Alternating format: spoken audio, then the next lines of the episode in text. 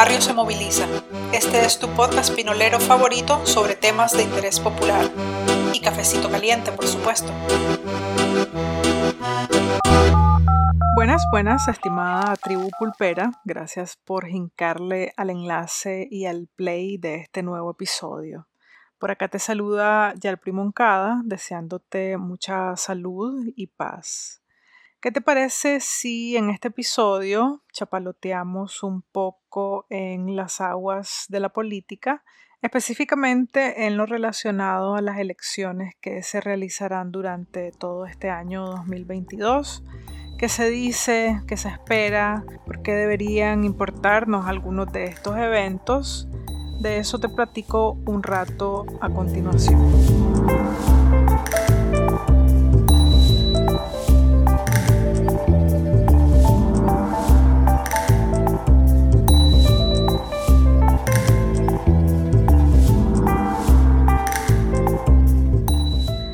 Dice que algunos de los comicios a celebrar durante el 2022 podrían contribuir a la solución de las crisis políticas en esas naciones, eh, como en el caso de Túnez, Libia y Líbano. Sin embargo, sus conflictos mantienen un estado de tensión en los territorios que pueden llegar a afectar la misma celebración de sus elecciones.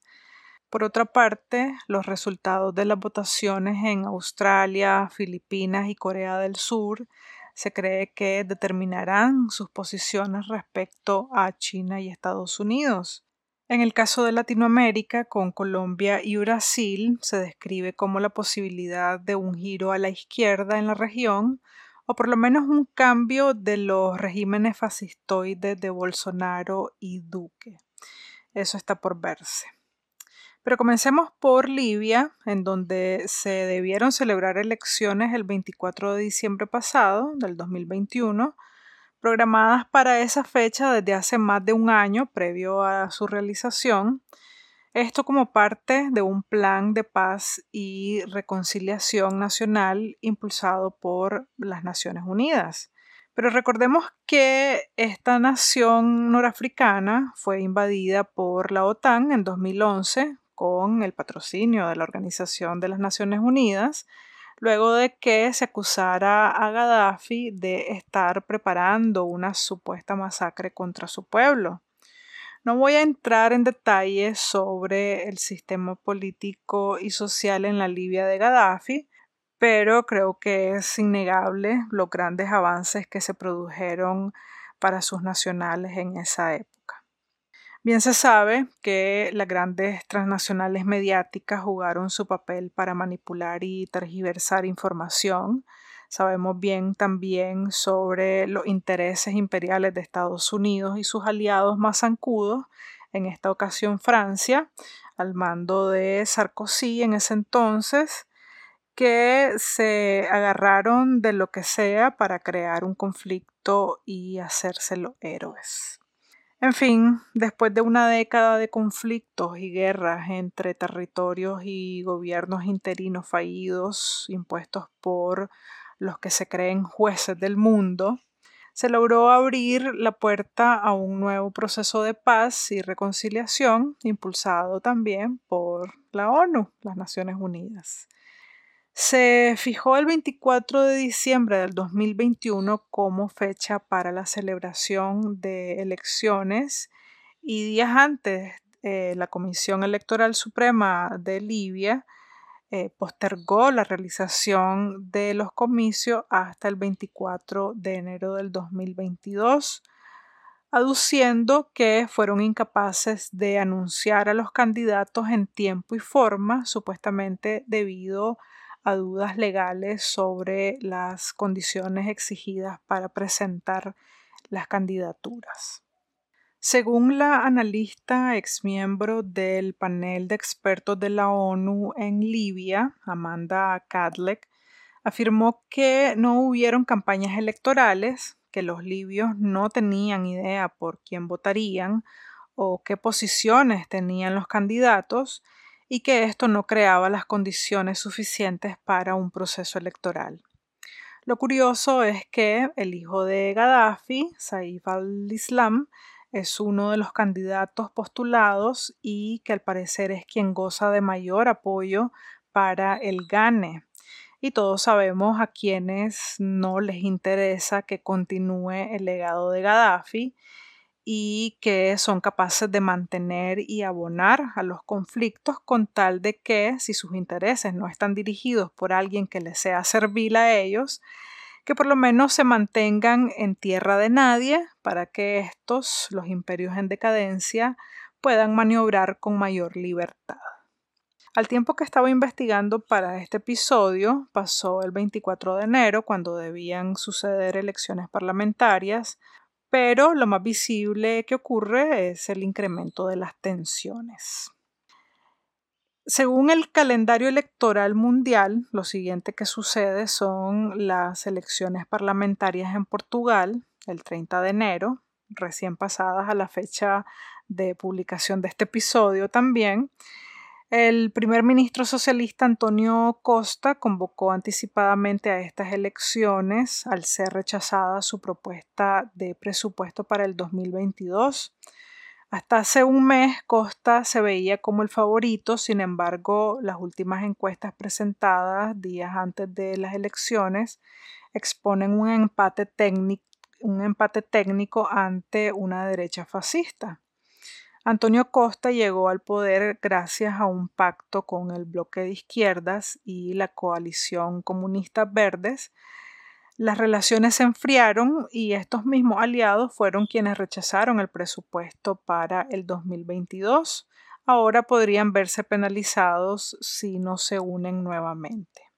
Y para darte una información más actualizada, resultó reelecto Antonio, Antonio Costa del Partido Socialista como primer ministro de Portugal, alcanzando una mayoría absoluta en el Parlamento. Yendo al Indo-Pacífico, Corea del Sur llegará a elecciones presidenciales el 9 de marzo bajo tensiones entre China y Estados Unidos.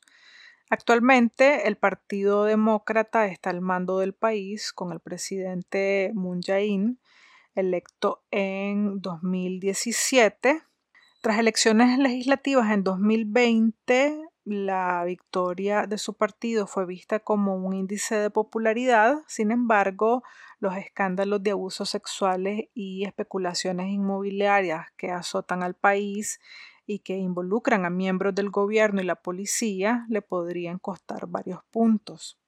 Además, un joven líder del Partido del Poder Popular ha llamado la atención de jóvenes liberales descontentos con los avances en feminismo y regulación del endeudamiento del actual presidente Moon.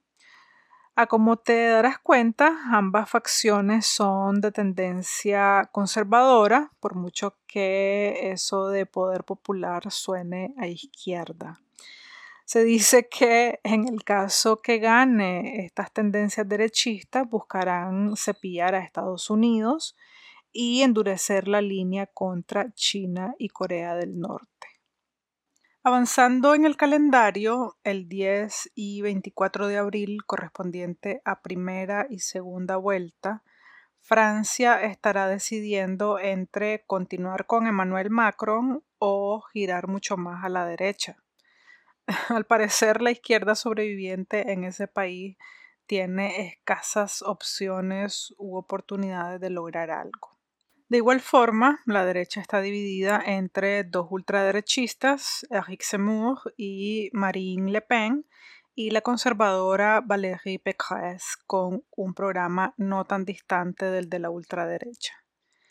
También en abril pareciera no haber fecha definida, pero en un medio español apuntan que es el 3 de abril. Están previstas elecciones parlamentarias en Hungría. El actual primer ministro, Víctor Orbán, catalogado como ultranacionalista o liberal, intentará mantener la mayoría con la que ha gobernado desde el 2010 pero se enfrenta a una coalición que reúne a toda la oposición, desde la izquierda a la ultraderecha. Las encuestas indican un empate técnico entre el partido de Orbán y el bloque opositor y también expone que la cantidad de indecisos es de hasta un tercio del electorado. Cabe señalar que Orbán se ha contrapunteado con la Unión Europea, acusando a esta organización de inmiscuirse en los asuntos nacionales y por tratar de imponer formas en cómo los padres deben educar a sus hijos. Esto último relacionado con leyes homofóbicas que se han aprobado bajo el mandato de Orbán. El 9 de mayo le llega el turno a Filipinas. El actual presidente Rodrigo Duterte, muy conocido por su mano dura contra las drogas y la criminalidad en general, no busca la reelección, pero sí pretende incidir en el próximo gobierno, ya que es su hija quien aspira a la vicepresidencia en fórmula con Ferdinand Marcos Jr., hijo del exmandatario, calificado como cleptócrata con el beneplácito de Estados Unidos. Se dice que Duterte termina con una posición muy ambigua en relación a China y Estados Unidos, pero que podría definirse con el nuevo gobierno. El exboxeador convertido en senador Manny Pacquiao y su fórmula Lenny Robredo representan una débil oposición para los favoritos Marcos Duterte. El 29 de mayo es el día que Colombia ha estado esperando, con segunda vuelta prevista para el 19 de junio.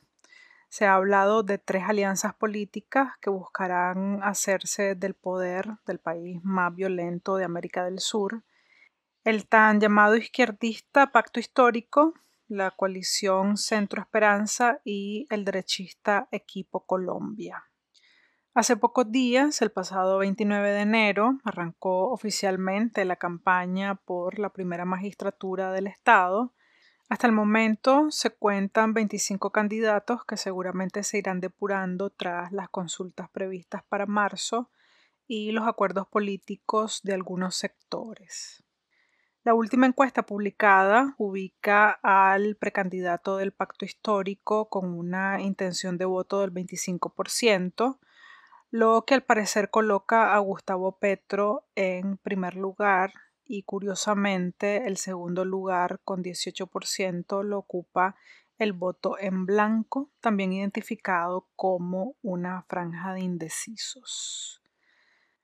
Regresando a África del Norte, recordemos que el presidente de Túnez, Kais Sayed, suspendió la actividad del Parlamento en julio del año pasado, para luego destituir al primer ministro Hichem Michichi y adjudicarse plenos poderes ejecutivos.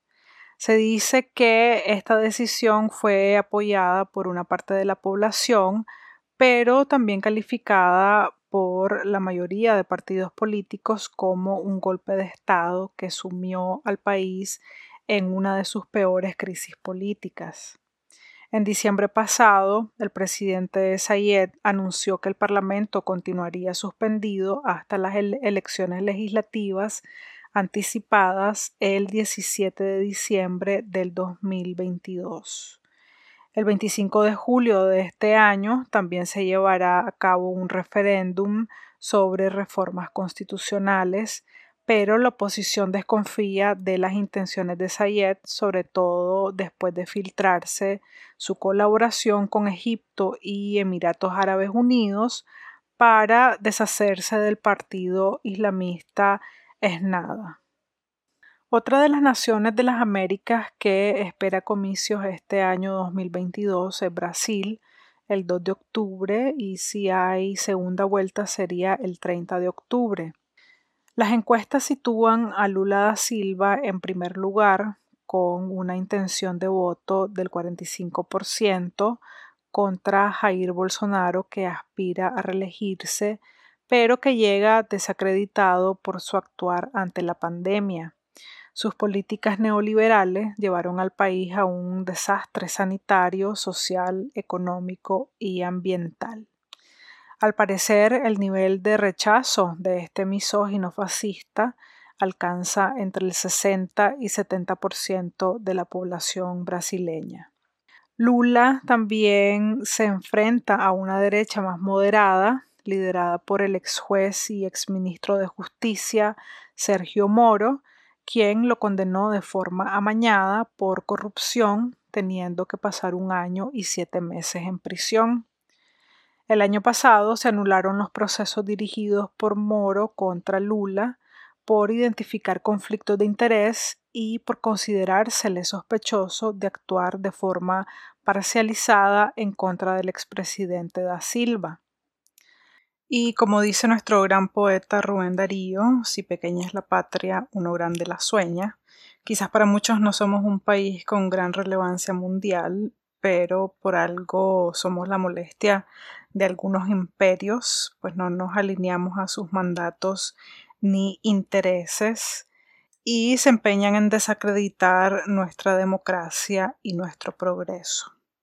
Así que no puedo dejar de mencionar a Nicaragua con elecciones municipales el 7 de noviembre, cuando la población decidirá por sus alcaldes y concejales. En la actualidad, 135 de 153 municipios del país están representados por el Frente Sandinista. El objetivo es superar esa cifra y avanzar con el progreso sostenido que ha caracterizado a las alcaldías del poder ciudadano. Creo que me quedo por aquí, aunque hay algunos otros procesos eleccionarios en otras latitudes que también habrá que estar pendientes de lo que suceda por ejemplo, a Biden en Estados Unidos le medirán las costillas en noviembre con los demócratas jugándose la mayoría de ambas cámaras del Congreso que son necesarias para aprobar reformas.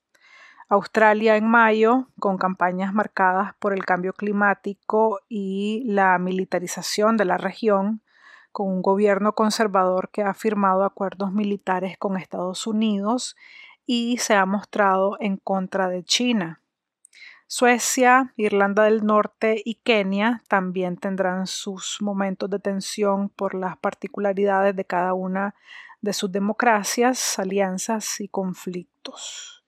Y en el caso del Líbano, son elecciones parlamentarias marcadas por tensiones políticas a causa de la investigación que se mantiene por la explosión en el puerto de Beirut en el 2020, al igual que por las controversias generadas por cambios a la ley electoral.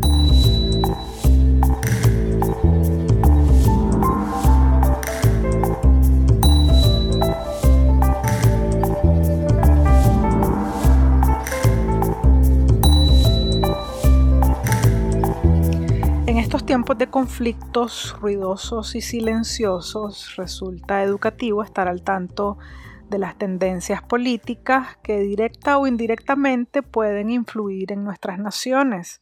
No necesariamente para tomar bandos, aunque por lo general es inevitable.